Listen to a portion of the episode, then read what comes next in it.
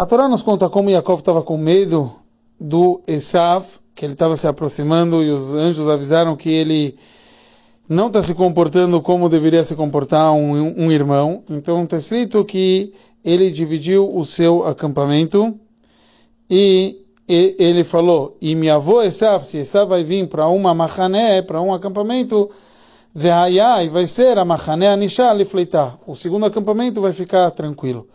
O Rashi fala al korchoi, quer dizer, obrigatoriamente, que Elohim, que eu vou lutar contra ele. Itkin atzmo leshloshat varim, ele se preparou para três coisas. Ledaron, para um presente. Letfilá, para reza. O lemilchamá, para guerra. E o Rashi traz provas para cada um deles. O Rebbe analisa cada uma dessas palavras do, do Rashi, o porquê dessa ordem, etc.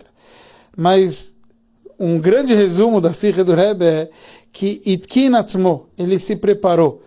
Ele entendeu que aqui tem fazer a Haná, um preparo.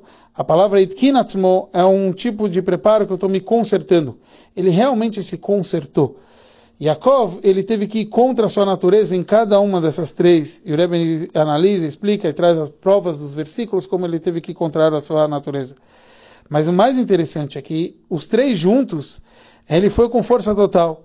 Presente, é, antes de mais nada, Yaakov, até num certo aspecto, queria, ele amava seu irmão, por isso que ele começou falando que ele queria dar um presente.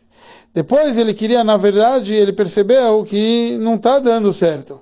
Ele precisa rezar. Um Yudi, antes de mais nada, reza. Então ele, ele rezou. E ele falou que até para uma guerra eu estou preparado.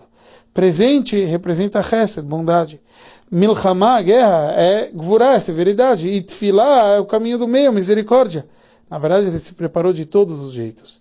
Mas para isso, ele precisou uma força especial. Yaakov entendeu que só dá para vencer os inimigos quando a gente se prepara com essa força acima de tudo.